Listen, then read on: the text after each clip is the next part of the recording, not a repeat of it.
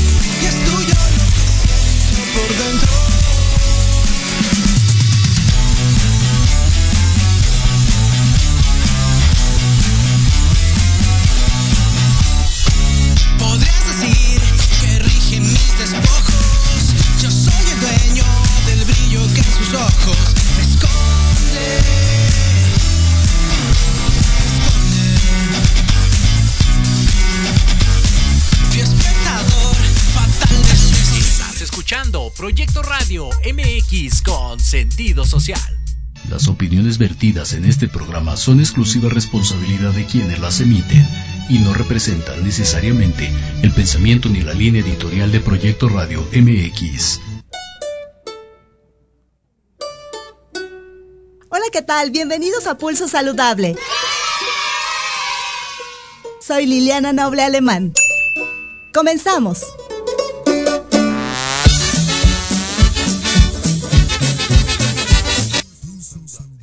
Cuidando tu estilo y forma de vida. Un programa diseñado especialmente para ti que te ocupas de tu salud. Conduce Liliana Noble.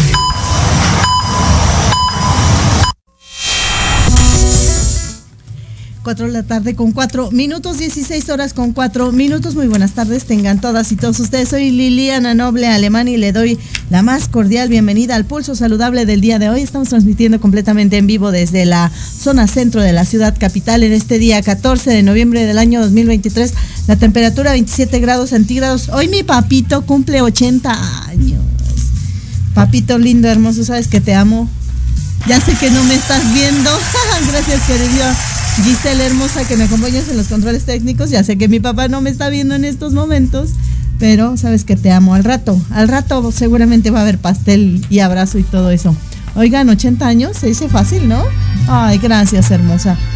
80 años, 8 décadas. ¿Qué pasaba hace 80 años? A ver si al ratito me ayudas a buscar algunos datitos, ¿no? A ver qué pasaba, porfa, hace 80 años.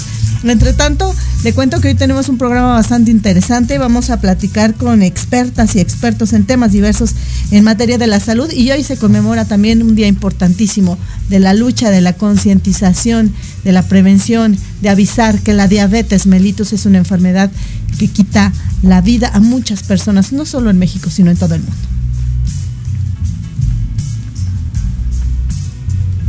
¿Qué es la diabetes? Pues la diabetes es uno de los problemas de salud pública más importantes en el mundo y la diabetes básicamente está caracterizada por niveles altos de glucosa o de azúcar en la sangre. Y estos niveles altos de glucosa en la sangre pues generan a largo plazo complicaciones crónicas, complicaciones a diferentes órganos y sobre todo el mayor riesgo de, de padecer eventos cardiovasculares como infarto de miocardio, evento vascular cerebral y alteraciones o problemas renales. De tal manera que pues justamente lo que queremos es evitar que una persona eh, eh, progrese o presente diabetes a largo plazo por el alto, el alta carga de enfermedad que presenta. ¿Cómo es que un paciente llegó a tener elevado índice de glucosa o de azúcar en sangre? Come muchos dulces toda la vida, eh, porque eso es lo que habitualmente se piensa. Además hay imágenes en donde se pone un cubo de azúcar o un montón de dulces eh, relacionado con la, con la diabetes. Así es, es decir, el que come muchos dulces ¿Tiene el riesgo de, de, de, de, desarrollar diabetes mellitus? No, no necesariamente. Es uno de los factores. Decimos que diabetes es un proceso multifactorial. Eso significa que hay múltiples factores, son diversos, diversos eh, problemas que se van juntando en una persona y que entonces incrementan el riesgo de presentar la enfermedad. ¿A qué nos referimos como estos factores? Por ejemplo, pues obviamente la presencia de una ganancia de peso progresiva, una ganancia de peso a lo largo de mucho tiempo que incremente la posibilidad de desarrollar diabetes los cambios o alteraciones en el, en el, estilo de vida, un estilo de vida con un consumo de alimentos predominantemente muy energéticos, altamente calóricos, densos, densos en energía, una disminución en la actividad física, una vida sedentaria, un mayor eh, eh, número de, de otros cambios como por ejemplo el uso de tabaco, etc. Además de esto, pues la propia genética de cada individuo determina también la posibilidad de que una persona pueda desarrollar diabetes de tal suerte que son todos esos factores del ambiente más el contexto genético de cada individuo que favorece el desarrollo de diabetes. Ciertamente existe el mito de que si una persona pues consume muchos, muchos, eh, solamente muchos dulces, por eso se desarrolla, o si una persona se asusta, ese es el motivo por el cual desarrolla, el, desarrolla la enfermedad y no necesariamente puede ser así. Ciertamente no queremos que una persona, su dieta sea primordialmente de carbohidratos, azúcares simples, porque claramente que eso incrementa la posibilidad de que una persona pueda desarrollar más adelante problemas relacionados a la glucosa, ¿no? Pero no es el único factor, sino que hay otros factores. En Pulso Saludable también nos ocupamos de tu salud mental. 4 de la tarde con 9 minutos este día 14 de noviembre del año 2023, la temperatura 27 grados centígrados y a lo largo del proyecto, del programa del día de hoy vamos a ir escuchando diversas eh, respuestas a cuestionamientos relacionados con el tema de la diabetes mellitus. Este es el primero de tres bloques que vamos a escuchar. La entrevista completa la puede ver en www.pulsosaludable.com o también en nuestro canal de YouTube. Búsquenos como Pulso Saludable. Y también ya se encuentra conmigo a la distancia y le agradezco muchísimo a la hermosísima doctora Lu Quintero, ella es psiquiatra encargada de la línea LGBTQ y más de la Estrategia Nacional para la Prevención de Adicciones, conocida como la EMPA, y vamos a platicar con ella, dados los hechos que se han suscitado el día de ayer sobre la homofobia. Hermosa Lu, gracias por estar con nosotros una vez más en Pulso Saludable. Buenas tardes. Buenas tardes, Lili. Gracias por invitarme nuevamente. No, corazón, sabes que eres consentidaza y además, ahorita más que nunca vale la pena retomar este, este concepto, este tema, que es lo que están haciendo ustedes desde la Comisión Nacional de la Salud Mental y, en esta parte de la Estrategia Nacional para la Prevención de Adicciones desde la EMPA, tú coordinando esta labor tan extraordinaria que haces, pero generando esta conciencia para que no ocurran eventos como los que desafortunadamente pasaron en días anteriores, hace dos días aproximadamente, bueno, ayer, ¿no? Más o menos, y queremos que la sociedad esté enterada de que no pueden seguir eh, pasando este tipo de cosas por una diferencia que es muy, muy evidente. Cada quien tiene derecho a decidir qué, qué quiere, a qué grupo pertenecer y qué ser, y los demás debemos de ser completamente respetuosos y aceptarnos y querernos, querernos como están, como somos. Lu. Y sobre todo, eh, no podemos elegir muchas veces. Si fuera tan fácil como cada quien puede elegir, pues no habría personas que fueran trans o que fueran homosexuales, porque se recibe mucho odio, se recibe mucho acoso, se recibe mucha violencia al ser parte de esta comunidad, o más bien al ser parte de esta identidad o tener esta identidad. Si pudiéramos simplemente decir, bueno, ya voy a dejar de ser gay, voy a dejar de ser lesbiana, voy a dejar de ser trans o bisexual, pues muchas personas lo harían, pero no es tan fácil. Y nos lleva, pues sí, mucho a esta, a esta homofobia, a esta situación donde hay actitudes, donde hay actos, donde hay palabras, donde hay discursos que buscan minimizar, que buscan este ofender, que buscan mm, atacar a un grupo en específico por lo que esta persona o este grupo es, no necesariamente por lo que hace, que podemos cambiar las cosas que hacemos, pero no podemos cambiar quiénes somos. Y eso es este bastante preocupante. Y, y, y, recuérdanos, por favor, ¿a qué, qué se le describe, a qué se le determina homofobia? ¿Es una, una actitud, una, un pensamiento adquirido, reforzado con, con algunos eh, elementos de, de, de, la socialización, de la cultura, equivocados, evidentemente? ¿Qué es la homofobia, Lu? Por un lado, sí tenemos que son las actitudes, creencias y conductas que van en contra de las identidades o las este, orientaciones sexuales que no son lo normativo, es decir, que no son identidades cisgénero ni son identidades este, heterosexuales. Sí. Eso por un lado pero también lo podemos ver como un fenómeno o como un este proceso cultural y social donde hay una opresión sistemática, es decir, a quien se le permite ser, a quien se le permite existir en la sociedad, quién es válido, quién no, y esto crea jerarquías, es decir, yo por ser un hombre heterosexual puedo este, estar arriba de cualquier hombre homosexual o cualquier persona trans o cualquier mujer lesbiana o cualquier persona bisexual. Y esto se ve desde muy pequeños, es como transmitir de generación en, en generación estas ideas donde este, ser de cierta forma, en este caso ser homosexual, transexual o cualquier tipo de diversidad sexogenérica, está mal, no debe ser, no debe existir, merece castigo, merece estar abajo en la jerarquía social, en la escala social. Entonces, pues esto conlleva a violencia, tanto simbólica como violencia física, como violencia este, psicológica, como violencia verbal, amenazas, etcétera.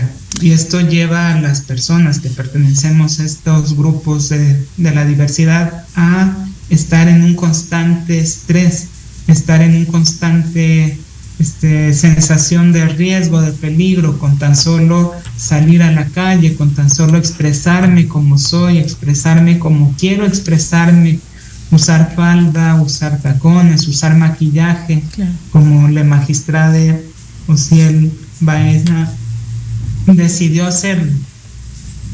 Y pues también da un mensaje a todas las personas, el, si decides expresar tu sexualidad de forma libre, ser visible, va a haber un riesgo.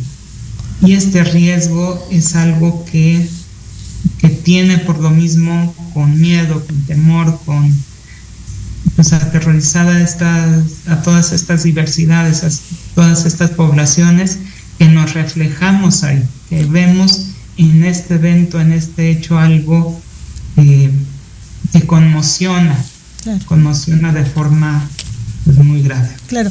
Y, y, y, decías algo muy importante, Lu, al inicio de esta conversación, eh, que esta diversidad sexogenérica es una, al final de cuentas es una decisión que cada quien tiene derecho, eh, tenemos derechos y obligaciones como seres humanos y como ciudadanos y parte de esos derechos pues es esta libre elección. Pero también decías algo interesante, que corres un riesgo a veces al comunicarlo y entonces pudiera ser esta parte de la descomposición social o, o, o, o por qué un ser humano pudiera transgredir esta libertad de decisión y tomar eh, eh, la violencia como estandarte de exterminio eh, cuando no va por ahí. O sea, no puedes callar la verdad matándola, ¿no? En el caso de los periodistas, y no puedes ocultar lo que es real también agrediéndolo o quitándole la vida. Ahí cómo funciona, qué le pasa a este grupo de seres humanos que toma partido a tal grado de quitarle la vida a alguien. Podemos poner una, una analogía. Si pensamos, por ejemplo, en los grupos extremistas, radicales, este, yihadistas, en estos grupos este, islámicos que pongo como ejemplo estos grupos radicales, no porque tengan nada en contra de cualquier este, identidad religiosa o creencia religiosa, sino tomando como ejemplo que prohíben este, mostrar el cabello a las mujeres o incluso la cara. Exacto. Ahí, pues la mujer no necesariamente elige tener cara o no, o haber nacido mujer o no, sino puede elegir descubrirse. ¿Y qué pasa? Vemos situaciones de violencia por el hecho de usar su libertad de ser quien es y expresarse como se expresa. Claro. Mencionas, ¿es acaso este una descomposición social? Y yo diría que es más bien la expresión más auténtica de la sociedad que se ha creado desde hace varios cientos de años. Es decir, siempre en la sociedad en la que estamos era permitido mm, agredir, penalizar, este, mm, criminalizar o ver como un delito, un pecado a las personas que nos expresábamos de una forma que no fuera la normativa, que no fuera este la estandarizada, la impuesta. Así es. Entonces, más allá de que se esté o que sea un síntoma de descomposición social, más bien es una situación histórica que ahorita estamos tomando en cuenta. Que ahorita estamos viendo que siempre ha sido así. Ahora, como te digo, el es de pasar al discurso de violencia al, al hecho, al acto, es una línea que es permitida y es permitida por muchos factores, sobre todo el que se apoya por otras personas. Si yo fuera un loco que dijera, bueno, voy a empezar a matar a todas las personas que visten con ropa de color azul, me dirían, pues esta persona está loca, esta persona tiene algo mal en su cabeza. Pero si yo digo, voy a hacer daño a los homosexuales y de repente se levanta otro y dice, sí, hazlo, este, eso se merecen por andar de esto y de otro. Y otra persona dice, sí, hay que ir todos en contra de ellos. Y yo también, si me lo llego a encontrar en la calle, voy a hacer esto y esto y esto. La persona que causa violencia se ve respaldada por toda una cultura y por muchos grupos que no quieren que existamos.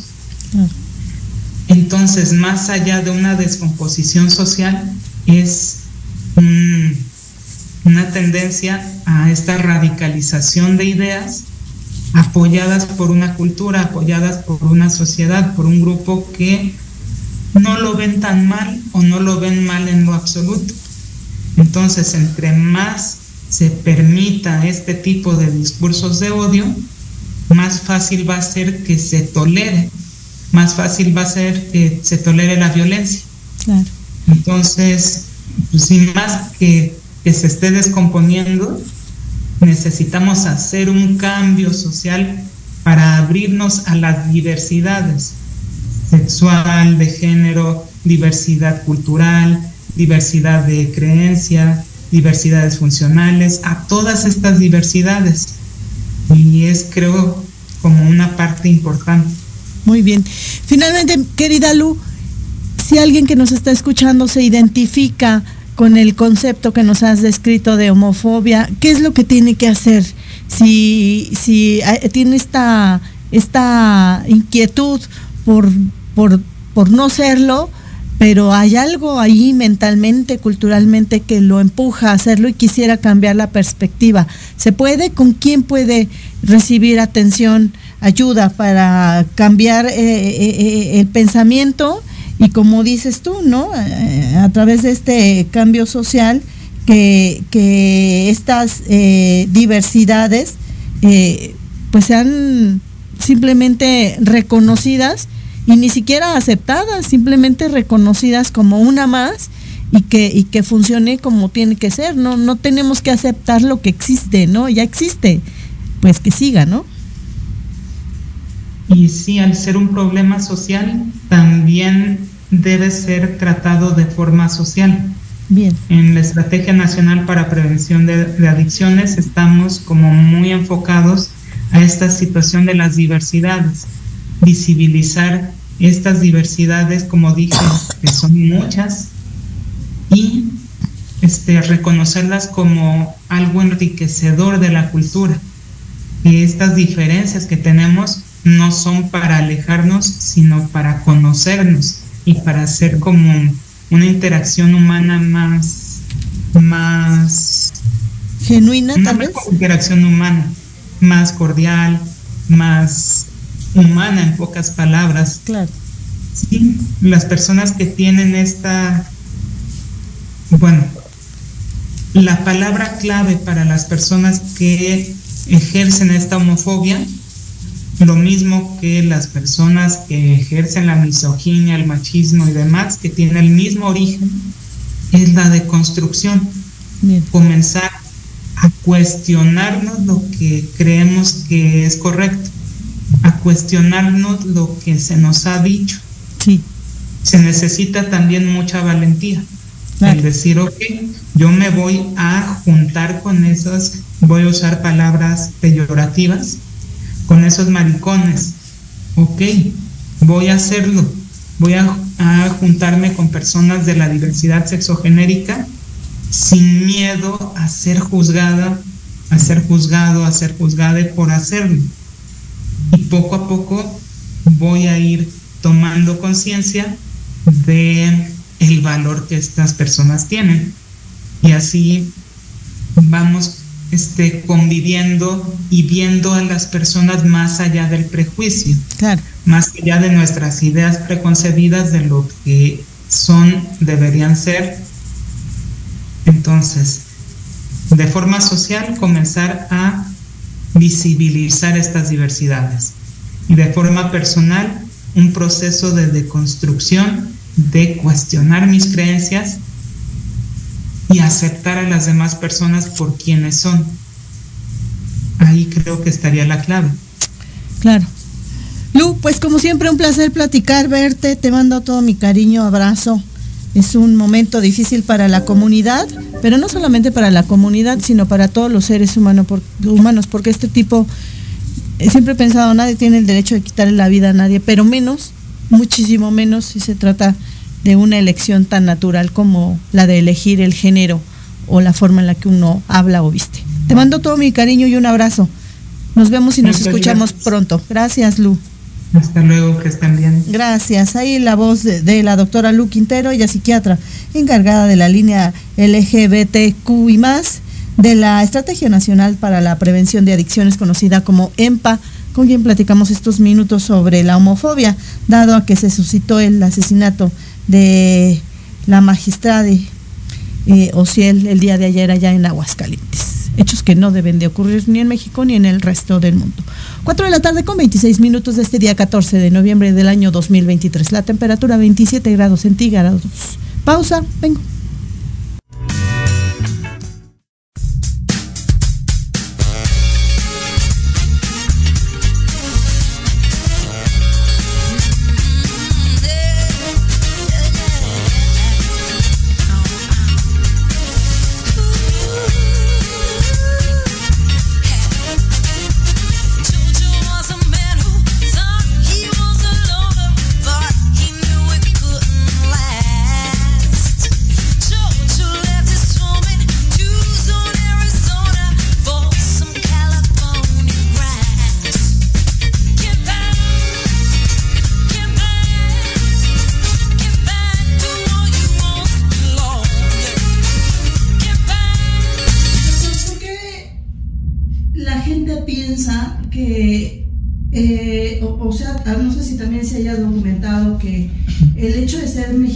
O latinos también nos predispone. Hay cierta predisposición de acuerdo a la etnia, a la raza, de poder desarrollar diabetes mellitus y, es más preponderante que, que el estilo de vida. Es una pregunta muy interesante y sí, o sea, justamente la raza, el hecho de ser latinos, favorece el riesgo de presentar trastornos, de diferentes trastornos metabólicos, no nada más diabetes, como cuáles, por ejemplo, sobrepeso, obesidad, dislipidemia, hipertensión y diabetes. Todos estos factores van ciertamente asociados a la genética latina. Existen diversos genes que se han documentado y usualmente diabetes no podemos hablar de un solo, de un solo gen, sino que es una enfermedad que usualmente conjunta a la alteración de múltiples genes y que esos genes, eh, varios de esos genes pueden estar aumentados o la expresión de ellos aumentados en poblaciones latinas, de tal suerte que sí hay un incremento en ese riesgo, pero no nada más me refiero de diabetes, sino de trastornos metabólicos como sobrepeso, obesidad, que además pues son, como comentaba, factores esenciales para el desarrollo de diabetes. Gran parte de esta teoría indica que todos estos genes han sido relacionados a genes que favorecen la ganancia energética y al tener una mayor ganancia energética hay una mayor acumulación de grasa y al tener una mayor acumulación de tejido adiposo de grasa se favorece el desarrollo de prediabetes o diabetes, ¿no? De tal manera que pues ciertamente esa genética pues es algo que uno ya trae consigo y lo que uno debe de hacer entonces es pues trabajar los otros factores de riesgo modificables para reducir hasta cierto punto lo más que se pueda lo que ya traemos encima, ¿no?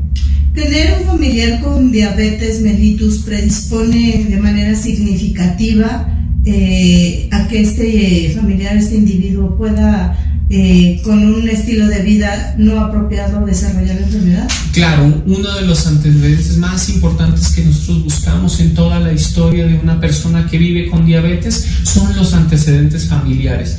Familiares de primer grado, mamá, papá, hermanos, hermanas, hijos, hijas, que hayan padecido o que, padezcan o que vivan con diabetes son factores de riesgo que incrementan la posibilidad de desarrollar alteraciones de glucosa. De tal suerte que sí, es uno de los factores más importantes. Tomemos en consideración entonces que si bien no es necesariamente que vayamos a transmitir la enfermedad al 100% a nuestros descendientes, sí hay un incremento en ese riesgo. Y todavía más es ese contexto entonces de que si, no, si, no es, si tenemos un núcleo familiar, que tenemos familiares, que tenemos personas que viven con diabetes y además dentro de ese mismo grupo familiar hay factores de riesgo, sobrepeso, eh, obesidad u otros cambios en el estilo de vida, entonces pues ese es un núcleo familiar que tiene mayor riesgo.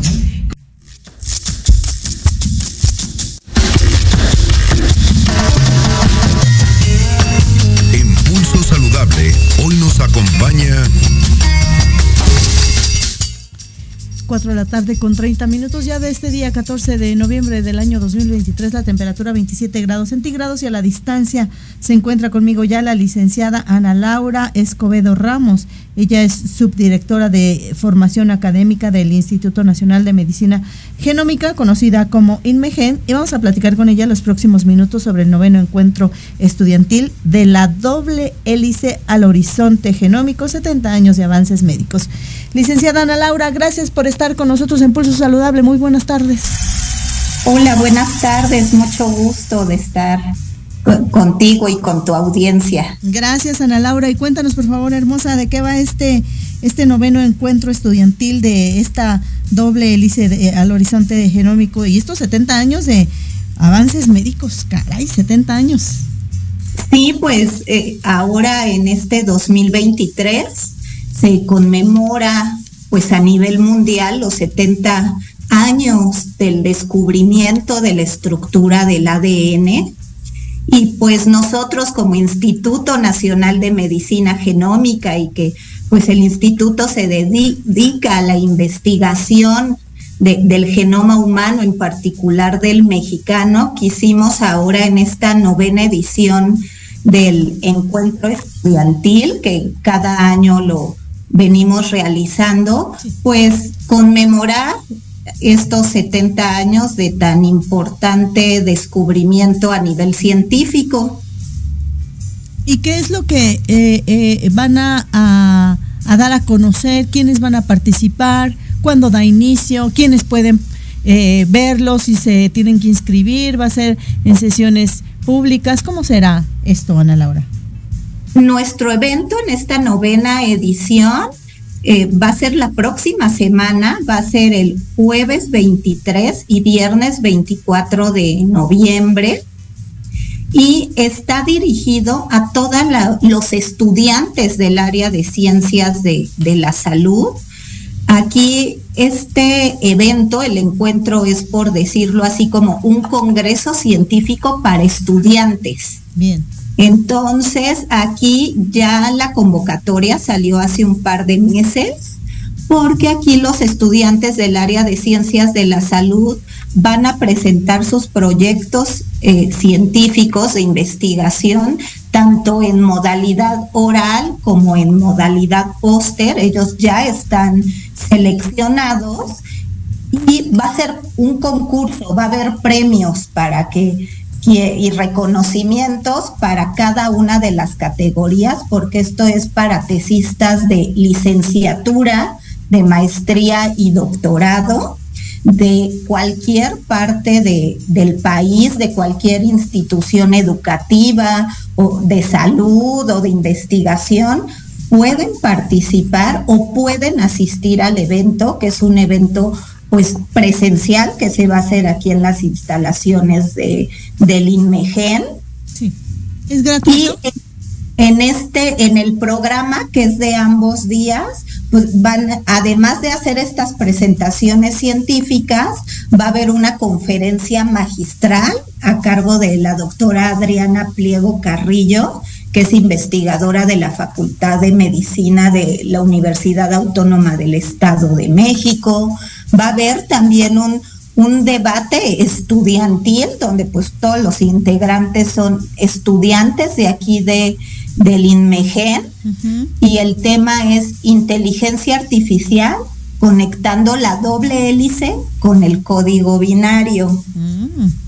Y también vamos a tener una serie de talleres, este, donde un, por ejemplo, va a haber un taller de bioinformática donde un reconocido bioinformático brasileño nos va a dar este, este taller y también un grupo de, psicólogos de la Universidad Iberoamericana de la Ciudad de México nos van a dar un taller que se titula Forjando Investigadores, experiencias a lo largo del camino académico, donde ahí nos van a brindar tips a todos los estudiantes para elegir su doctorado, su postdoctorado, este, dar varios este, consejos para tomar pues una buena decisión, por decirlo así. Sí. Para pues encaminarlos este, a, sus proyectos pues muy particulares de, cada uno de ellos, pero pues con el consejo de, expertos. Claro. Y dime una cosa, Ana Laura, eh, en esta convocatoria que se hizo previa y de estas eh, eh, alumnos, ellas y ellos que ya se han inscrito, ¿hay alguna constante en el interés de la presentación de estos carteles o ellos o estos proyectos científicos? Eh, ¿Hay algún interés muy constante o que se repita sobre, sobre algún área de la investigación o alguna enfermedad en nuestro país? Sí, sabes, la verdad lo que más interesa es una enfermedad que pues está permeada eh, eh, en nuestra población mexicana y ese es el cáncer. Bien. Eh, eso ya sea cáncer infantil, cáncer de mama, pues los diferentes, ese es el área principal por la que, que tienen mayor interés los estudiantes desde que inició el encuentro estudiantil, que pues ya tiene nueve años, esa sería la línea que más les interesa. ¿Y, qué, a qué se hacen acreedores los futuros ganadores? ¿Cuál es la propuesta que ustedes como institución les ofrecen a quienes vayan a ser los, las y los seleccionados en, en estas dos categorías? Pues mira, lo primero es esta experiencia de vivir ellos aquí, pues lo que es un congreso científico para que se fogueen en y puedan después participar en congresos nacionales o internacionales, pero en sí ya los, los ganadores de, de cada categoría, pues les damos una medalla, este, un, un diploma y un obsequio que es sorpresa. Aunque cada año han ido cambiando, por ejemplo, años anteriores que en varias ocasiones hicimos este evento de forma digital, les armamos un, un video de divulgación científica para que lo publiquen en medios electrónicos, en redes sociales. Entonces va, va cambiando cada año. Muy bien. Y finalmente, querida Ana Laura, ¿Cómo es la respuesta en estos nueve años? Si te ha tocado, ¿cómo va siendo la respuesta? ¿Vienen de menos a más? ¿Influyó o ha influido el tema del confinamiento para que sigan motivados o al contrario, cada vez tienen más participantes? Cada vez tenemos más participantes y me da muchísimo gusto de que pues eh, alrededor de todo nuestro país vayan conociendo más al Instituto Nacional de Medicina Genómica, que más estudiantes del área de ciencias de la salud quieran este pues participar. Entonces, vamos creciendo y van participando de más instituciones. Por ejemplo, ahorita en este año tenemos muchos participantes de la Benemérita Universidad Autónoma de Puebla. Bien. O del INCAN también. Entonces, vamos creciendo. Muy bien. ¿Algo más, Ana Laura, que consideres de importancia mencionar acerca de este noveno encuentro estudiantil de la doble hélice al horizonte genómico y de estos 70 años ya de avances médicos. Sí, pues que los invitamos, las puertas del INMEGEN están abiertas, ya está abierto el, link de registro en nuestra página web, ahí se pueden preregistrar para pues que asistan el próximo jueves 23 y viernes 24 de noviembre. Aquí los esperamos con muchísimo gusto. Dime una cosa, ¿el link está expuesto en la página en línea del instituto o dónde pueden encontrar el link, el link de registro? Ah, sí, directamente se meten en la página del INMEGE y ahí en la página principal viene este el evento, ahí le dan clic y ahí viene el link de preregistro. Y es completamente gratuito. ¿Y es completamente gratuito, Ana Laura? Así es. Buena pregunta, es gratis. Ahora sí que es para los todos los interesados. Claro. Muy bien, pues te agradezco haber participado esta tarde con nosotros en Pulso Saludable con este tema tan interesante y que la gente lo reconozca cuando usted vaya de salida hacia Xochimilco eh, sobre el viaducto y luego tome periférico.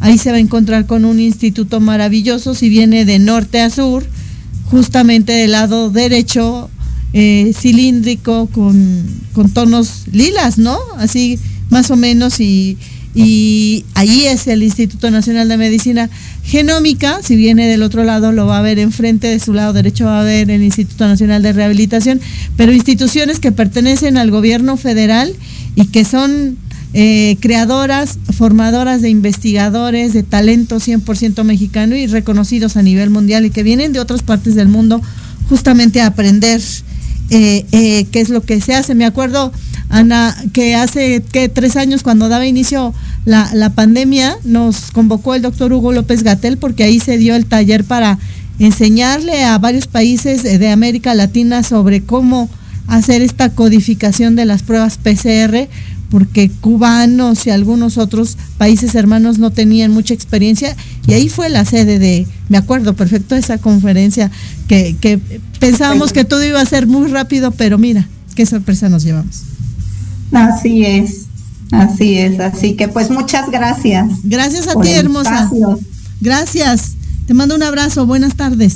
Igualmente, hasta luego. Hasta luego. Ahí la voz de la licenciada Ana Laura Escobedo Ramos, ella subdirectora de formación académica del Instituto Nacional de Medicina Genómica, conocido como el INMEGEN. Búsquelo ahí en la página en línea para que encuentre el link del registro para el noveno encuentro estudiantil de la doble hélice al horizonte genómico, 70 años de avances médicos, completamente gratuito. Se llevará a cabo el próximo jueves 23 y viernes 24, en donde se, además de talleres sobre la inteligencia artificial y algunos otros elementos en materia de investigación, también se llevará a cabo la premiación sobre las dos categorías de diferentes proyectos realizados por los alumnos, por los que son eh, eh, futuros licenciados en investigación o maestros en ciencia o doctores también en ciencia. Y que nos decía la licenciada Ana Laura que una de las temáticas más, más eh, nombradas y que llama mucho a la investigación es justamente el cáncer, enfermedad que hasta el momento no tiene cura, pero seguramente con este cúmulo de investigadores pronto se podrá hallar alguna terapéutica que cure a las personas que viven con esta enfermedad. Entre tanto, vamos a una pauta, una pausa a corte comercial y regresamos.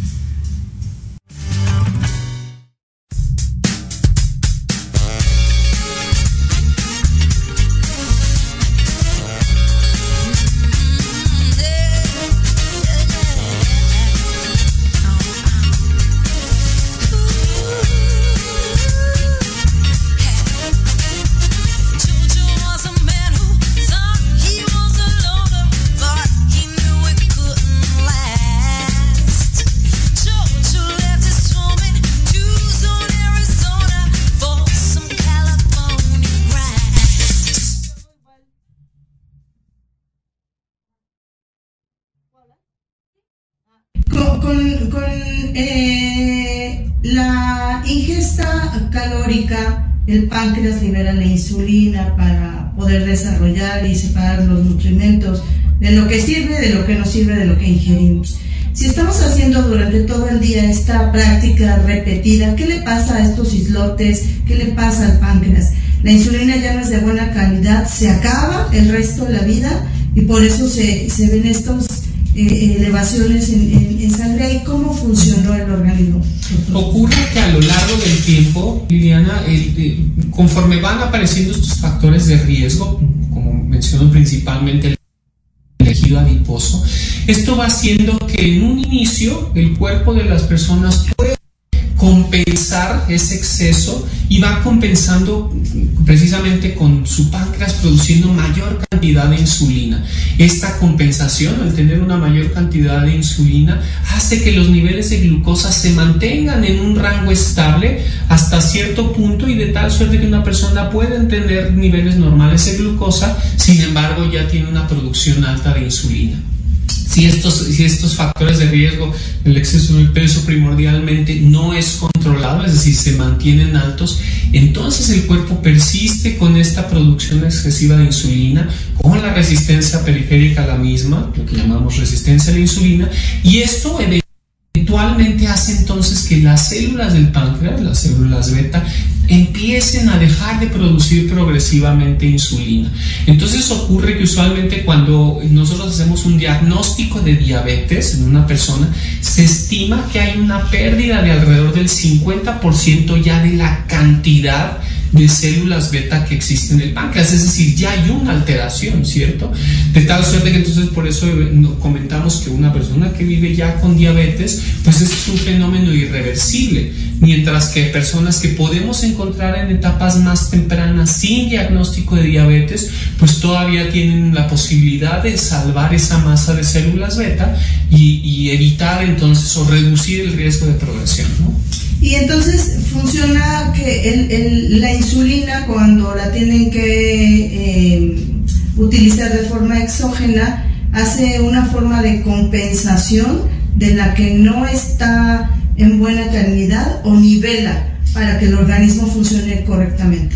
Ocurre que entonces una persona ya que vive con diabetes y que tiene diagnóstico y que requiere de utilizar una insulinoterapia, puede ser por diferentes motivos. En primera instancia, porque sus niveles de glucosa están persistentemente altos y esto pues se debe a que pues, probablemente haya llevado, eh, eh, haya tenido, no haya recibido un tratamiento que haya eh, logrado que sus niveles de glucosa bajos estén bajos que los cambios en el estilo de vida todavía no hayan sido implementados o simplemente que haya una progresión de la enfermedad. Diabetes es una enfermedad crónica, lo que significa que a lo largo del tiempo, conforme va avanzando, puede haber una progresión, significando que hay menor cantidad de células beta, menor cantidad de células productoras de insulina, y esto entonces va requiriendo que, haya, que tengamos que hacer una sustitución de esa pérdida de insulina con la aplicación de insulina exógena. Esa insulina lo que hace pues es tratar de mantener un estado estable y por supuesto ayudarnos al control de, la enfermedad. ¿no? Ciertamente hay grupos de personas donde ya claramente no hay una producción o hay una producción nula de, insulina, que son usualmente las personas que requieren de un tratamiento con insulina ya más complejo.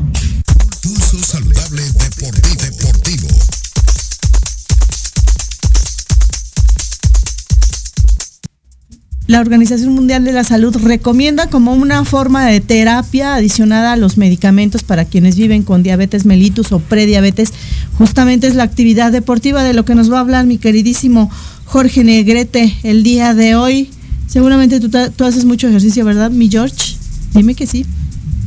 Sí, claro. Sí, ya, ya, ya te oí tu, ya oí tu tonito de sí, claro. Por supuesto, todos los días. Sí, ¿Cómo claro. estamos? Bonita tarde a ti y a toda la gente bonita del Pulso Saludable. Oye, este, pues sí, ya mundial de la diabetes, entonces hay que estar, sobre todo porque es una enfermedad que, como bien dijo el experto, es una enfermedad crónica cuando ya se llega a vivir con ella, pero si tú te checas, haces ejercicio y a lo mejor tus índices están ahí en el límite todavía como prediabetes, pues puedes este, revertirlo, ¿no? Antes de, de, ya generar o ya tener que vivir eh, de por vida con este padecimiento. Pero pues bueno, mi Lili, vamos con los deportes rápidamente. Eh, esta semana se va a correr la penúltima fecha del campeonato de Fórmula 1 allá en Las Vegas, que dicen que va a ser el evento del año, aunque ha tenido ciertas complicaciones este circuito este, callejero. Pero pues bueno, Checo Pérez estará corriendo por allá, le saca 32 puntos a Hamilton. Prácticamente, si Checo llega a sumar puntos y queda en mejor posición que Hamilton, pues estaría asegurando eh, ser segundo del campeonato. Recordando que faltaría la siguiente semana para acabar la, el torneo o la, la temporada que eh, se corre el circuito de Abu Dhabi. Pero Checo ahí está, 32 puntos. Y también eh, Horner, que es el mandamás del equipo Red Bull, pues ya acabó con las especulaciones. Dijo, la prensa son los que están echando el chisme. Yo les puedo decir que Checo Pérez va a correr con Red Bull en la temporada 2024 y va a cumplir su eh, contrato que tiene con Escudería de Austria. Entonces, pues tenemos a Checo un año más allá con el equipo de Red Bull. También semana 10 de la NFL, ayer se terminó con la visita de Denver a Buffalo.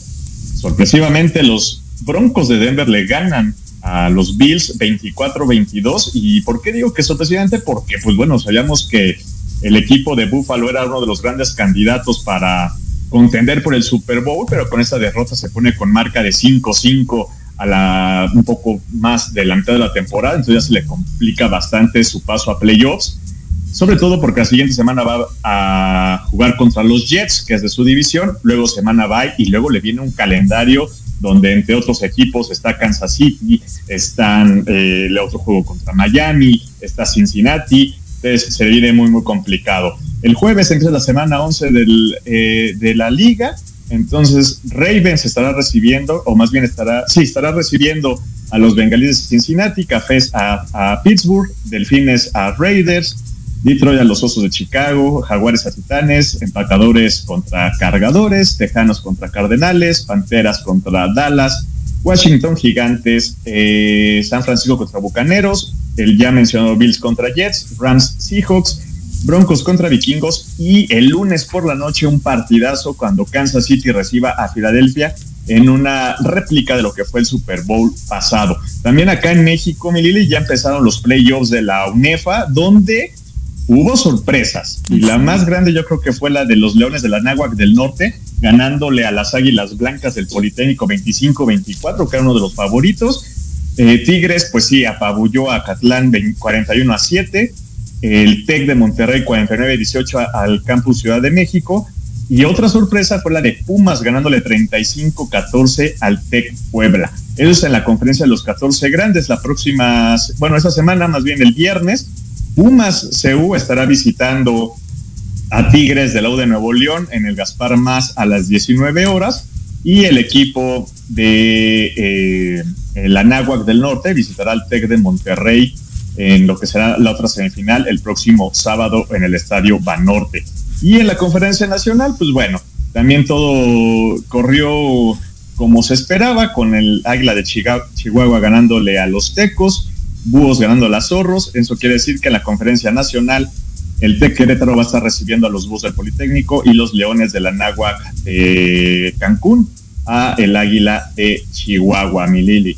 También por acá, eh, el boxeo, pues bueno, en el boxeo eh, se está confirmando, o más bien Mauricio Suleimán, eh, confirmó que en caso de que David Benavides, el mexicoamericano, venza el próximo 25 de noviembre a, a Demetrius Andrade por el campeonato semipesado del Consejo Mundial, Benavides se convertiría en el retador número uno contra el Canelo Álvarez. Y esta pelea ya se ha estado pidiendo muchísimo, sobre todo Benavides la ha estado pidiendo a gritos.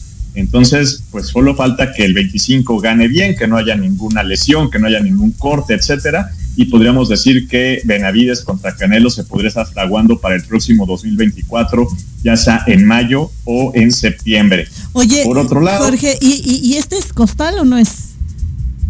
No, no, no, no, no. Al contrario, ese sería el primer gran rival que podrá tener el Canelo, sobre todo porque el mexicoamericano le trae, él, él sí le trae ganas al Canelo. Chan, chan, chan, chan. como Canelo se ha puesto como que no, no, no, ahorita no me toca, ahorita este, no, todavía no, no. Ahorita no me toca perder, ¿no? Solo quiero ganar. A ver, a ver. Exactamente. Que nos demuestre. Exactamente. que- y que derribe todo lo que dice Faitelson. Aunque no me cae tan bien Faitelson porque dice una cosa y termina en Televisa. Pero bueno, es de humano cerrar.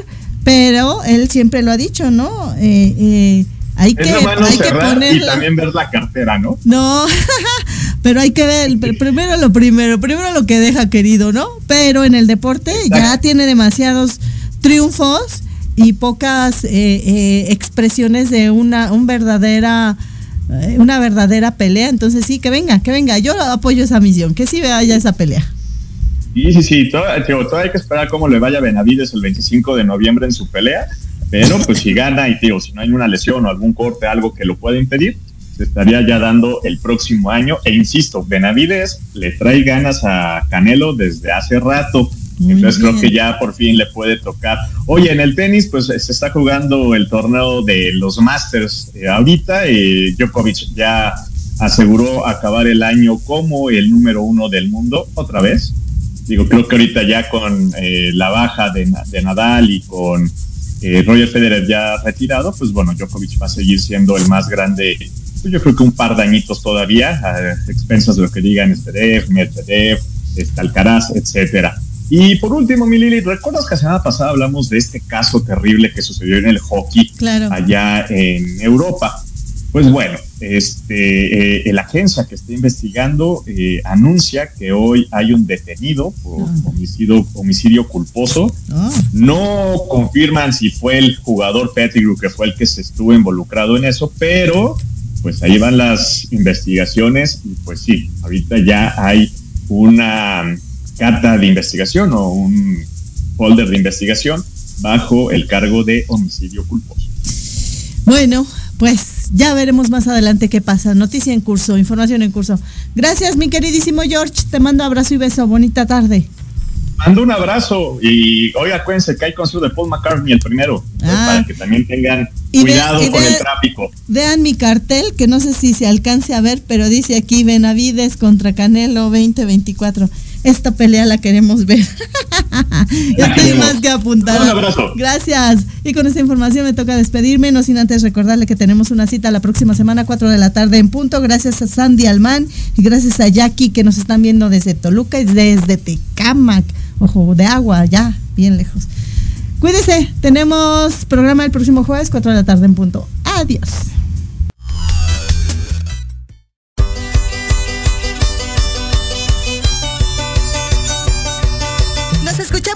Próxima semana. Entre tanto, síguenos en nuestras redes sociales, en YouTube y Facebook. Aparecemos como Pulso Saludable. Y comparten nuestro programa del día de hoy. Hasta la próxima.